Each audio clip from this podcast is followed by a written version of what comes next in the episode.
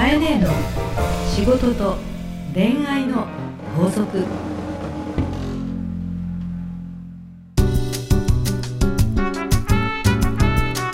番組ナビゲーターのナグーです。カエネの仕事と恋愛の法則。第16回始まりました。カエネ今週もよろしくお願いいたします。よろしくお願いいたします、はい。もうね3月もちょっと中盤超えてきましたのでそうですね。だんだん春じよね。そうですね。この時期ってこうポップな気持ちになっていくんですけど、うん。なんかナグーは春に向けてちょっと明るい気分とか新しい出来事とか、まあ、今の自分で言うと、やっぱりそのラジオとか、うんうん。ポッドキャストとかって今、まあ、自分は今ナビゲーターをやってますけどね、まあ、ど制作やってるわけだもんね、どっちかというと、と制作がもちろんメインなんで、うん新番組がうん。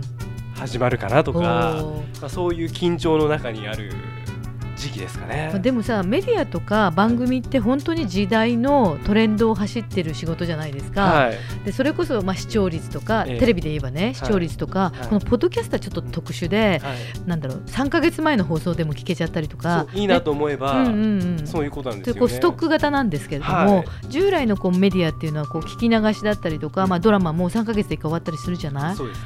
なんかそういう意味でこう今時風なこう新番組のキーワードとかってあるの？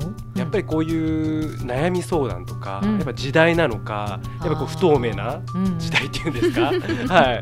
ああるかもね。でもテレビ番組でも、はい。芸能人の人が出てきて、ええ悩み語って、はい。そこになんかカウンセラーとか占い師が出てきて、はい。ズバリとあなたのこう悩みをこう鋭くはい。ついて、涙流しちゃうみたいな番組とか、うんそういうの増えてるよね。そうですね。うん、まあなんかだんだんでもね今年はこう好景気だとか、はい。うん、だんだんこうプラスにこう動いてるとかって噂も多くなってきてますから、はいなんか春らしく、えええーポップなテーマで、えー今日質問を楽しみにしてるんだけど、はいなんかそういうのをセレクトしてるかなと期待して今日もよろしくお願いいたします。はい、わかりました。よろしくお願いいたします。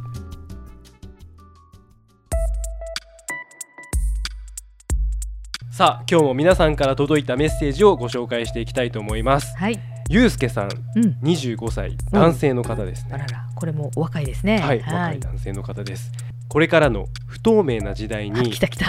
不透明な時代に 来ました、えー身につけておくべきうん、知識技術能力はありますでしょうか、えーご教授お願いしますとねそうね。特にこのゆうすけさん25歳ってね、はい。今からの時代これからうん10年、20年と活躍しなきゃいけないわけだから、はい。確かにどういう知識とか技術能力が必要なのか求められてるのかっていうのは気になるだろういね。やもう25歳じゃなくてもうん。36歳の自分がすごい気になりますそうね。か。私なんかもうどっちでもいいけどね。いやいやもうそこはそう言わずにかいね。あのぜひ教えていただきたいんですけど。というか、はい。あのなんだどっちでもいいっていうのもね、はい。実は結構意味あってね私、はい波乗りというかサーフィンというか、はい、私たちってうん。やっぱり時代とか時の流れの中に乗ってるわけじゃない。そうですね。ね。かっこいいですね。かっこいいじゃん。別にその流行を作ってるって意味じゃないよ、あはい。うん、とかそのブームを仕掛けてるとかいう意味じゃなくて、はい。えっと、どんな時でも今年っぽいとか、うん。新しい商品だったりとか、はい。それこそスマホが出たとか、うん。ね、LINE が始まったとか、今時パタンと携帯開けるのってちょっと恥ずかしくなったっていう人とかね はい。あの周りに増えたりとか、はいはい。そのなんとなく私たちって生活人間はこう変わらないけど、うん。ね、身につけてるものとか、うん。ね、食べるものだって、うん。メニューも豊富でね。なんかどこの国の料理でもあってみたいな中で、うん。今生まれる子供とか、うん。今二十歳な人と、うん。ね10年後二十歳な人って常にその生まれ落ちて生きてるうん。スキルっていう場所ってね、うん。ビジネスも含めてその時代環境ってあるんだよね。時代環境。うん。うん。だから私、まあ、仕事がマーケティングっていうのもあるので、はい。あのすごくその意識してるのははい時代を意とか識してるんですか？社会とかはい。時の流れとか、うん。そういうものの空気を常に感じて、えさらにねうん。うん人々は今こうだけど、はい。この先5年後うん。10年後どっちに行くかなっていう風を感じて動いてんの。どっちに行くかっていううん。風を読もうとしてるわけですね。そうなんです、はい。あの商売でもそうで、はい。例えば今から何か仕事を始めますとか事業を始めますっていう人も、今から始めるってことは、うん。来年再来年に向かっていくわけじゃない。そうですね。ね。でこのユうスケさんだって今25ってことは5年後に30歳ですよね。うん。そうすると世の中の流れってどっちに行く方が多くなっていくのかなとかうん。人々はどっちを求めていくのかなっていうことを少しこう意識してうん。こう空気を吸ってるのね。あー。それをすると、はい。随分あのこう構えなくてもいろんなことが見えてくるうんうんうん。と思うんですよ。はい。ということで、うん。この不透明な時代にうん。身につけておくべき知識、技術能力って質問なんだけど、はい不透明な時代という限定の今現在の足元というよりも、これから世の中はどういうふうになると思う？ってちょっと難しい話なんだけど、はい。ナグーはなんかこうん。うこれから？うん。3年後5年後？はい。なんかこうキーワードとか感じるものとかある？いやー ちょっとお恥ずかしいんですけど、うん。3年後5年後もうん。不透明です、はっきり言って不透明ですね。じゃはい。その不透明な3年後5年後に向かって、はい。なんとなく、はい。こっち方向に行くと大事だなとか、うん。こういうこと気にしといた方がいいなとかあるの、はなんか、あんまりそういうことを考えないタイプなんで、うん。怖いんですけど、うん今あるご縁とかうん。仕事をまあやっていくことうん。しか今ちょっとあんま考えられないんですよね。そっか。でもそれも大事だよね、はい。その自然に自分が選択してきた道の流れの中で、はい。今乗っている自分の場所で、ええ。ー自分の与えられたことをい。まずはちゃんとしようっていうポジションに今立ってるとえはい。うんのはあると思うんですけど、ええ。でもね少しだけ風を感じながら生きていくことって、はい。まあ、このご質問に答えるとするとねはい。あのなんとなく生きてるっていうんじゃなくてねって、えじゃあその風の感じ方？えそうそれ知りたいです。知りたいでしょ、はい。ね、まずは人をよく見る、人をよく見る。うん、友達と喋ってる時とか、はい。うん、両親と喋ってる時とか、うん、両親が友達と喋ってらっしゃる時とかはい。それからカフェに入った時とか、うん。人々の話題とか、うん言葉に出るキーワードをうん。少し意識してはい。こうインプットしていく、うんスターバックスで聞いてるこの隣の席の人たちの会話と前の日の友人の話がうんテーマが同じとか、ああなるほど。うん、はい。でテレビつけたら同じ話題を今日たけしの番組でやってるみたいにあーはいはいこはいう点と点がつながっていく時があるのよ。はいはいはい。でその点が複数化していく時ってうん時なのよね来てるのよね。なるほど。うん、はいっていうふうにあの人を意識するはい。それから書を意識するえ何ですか？書書。つまり本はい。ねえー、とナグーとか前回かな習慣化の方で読書ってあって、はいいらナグーは最近本を読むって言ってたと思うんですけども、はい。まずその風を感じるには人をよく見る、はい。本をよく読むはい。もしくは私のやり方なんだけど、はい。本全部買って読むと時間いるじゃない、はい。本屋に行ってね、ねずーっと棚とかそれから平台とか、はいベストセラーになってますっていうなんか飾ってあるところとかあるじゃない、はいはい。あそこをね下がっては全体に見るのい。そんなことしてるんですか？そうなんですそうするとどうねどうなるんですか？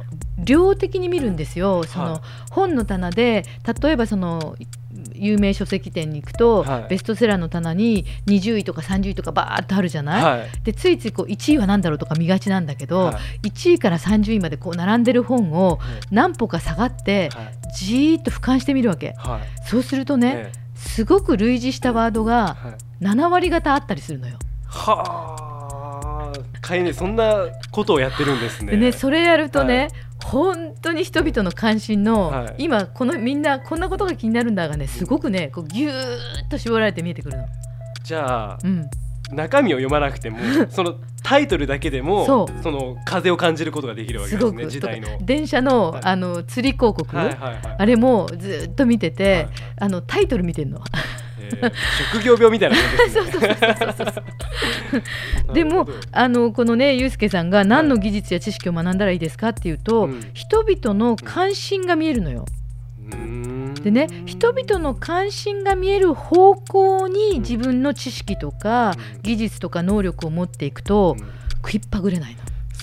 そ。そしてもう一つね、己。己。自分。はい。ね人を見る本のトレンドを見るはい。己。はい。自分の状態ですね自分の状態っていうのはどういうことですか、つまり、はい。えーこのゆうすけさんがはい。僕はこれからどんなものを身につけたらいいですか？っていう時に例えば彼は、えーエンジニアだったとしますと。はい。ね、じゃあエンジニアという自分の専門分野に近いところでさっきの人々の話題とうん。書籍のキーワードうん。と自分のそれがエンジニアとして貢献できるうん。ことを探すというリンクが見えた時にうん早いの。それをなんか人が例えばね、うん。うん、健康に関心があるんだなと、はい。ね、高齢者の時代だからねとうん。言っててでも自分は全然関心のない業界にいたらはい。確かにトレンドはあるけれども、自分が技術をつけるには、うん。今会社は全く違う業界にいて、はい。朝から晩まで仕事をしていて、うん。えー、と勉強する時間もないよはいって思うじゃないですか。はい。だ自分の置かれてる場所で日々自分が研鑽してる技術はい。と人々の関心がうん。つながるようなところを探すんですよ。なるほど。すごくわかりやすいですね、そうすると、はい。早うくん。3年5年後に向けてうん。スキルアップができる。それがもううん。本当に風を感じながら生きるという感じですね、うん。もう不透明な時代が透明な時代になっちゃいます。そんなこと言ってどうするんだって感いやいじですけどやいやいやいやなるほど。透明どころか突き抜けると思う。突き抜けますね、はい。はい、はい。ね。ご教授ありがとうございましありたがとうございました。それでは今週の法則で締めていただきたいと思います。はい、今週の法則はですね、風を感じて生き抜け。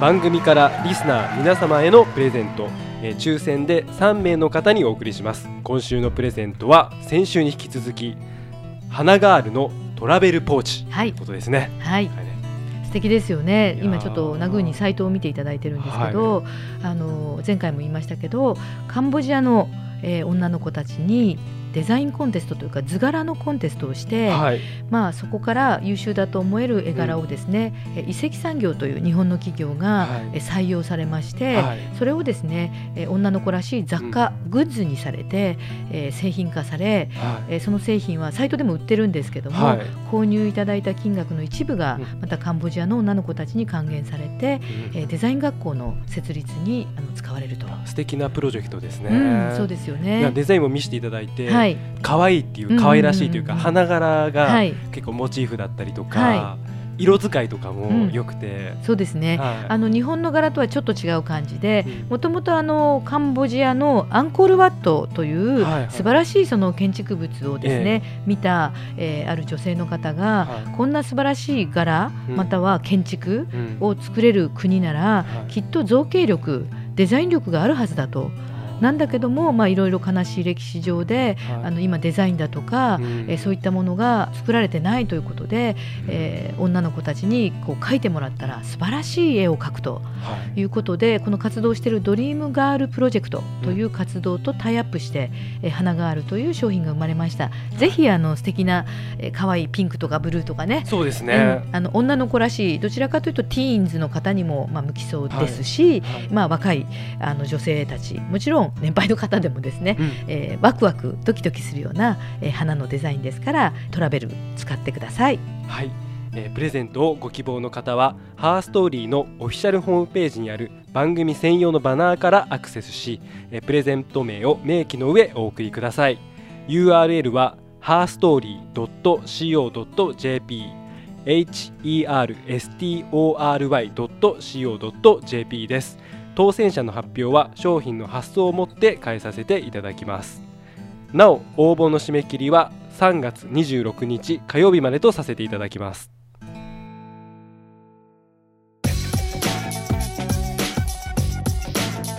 カエネの仕事と恋愛の法則。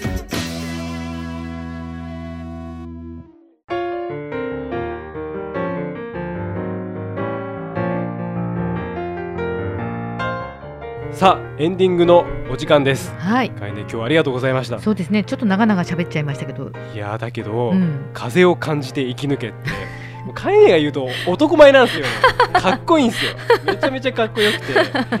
だろ？はい。だろですよ本当に。鳥肌立ちましたもん。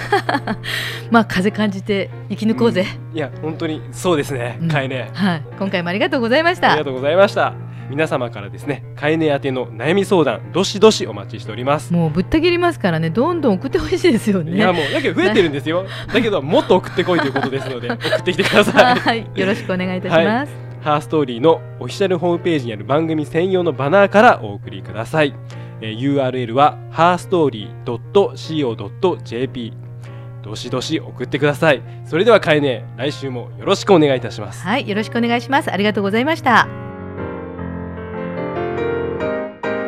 この番組はハーストーリーの提供でお送りしました。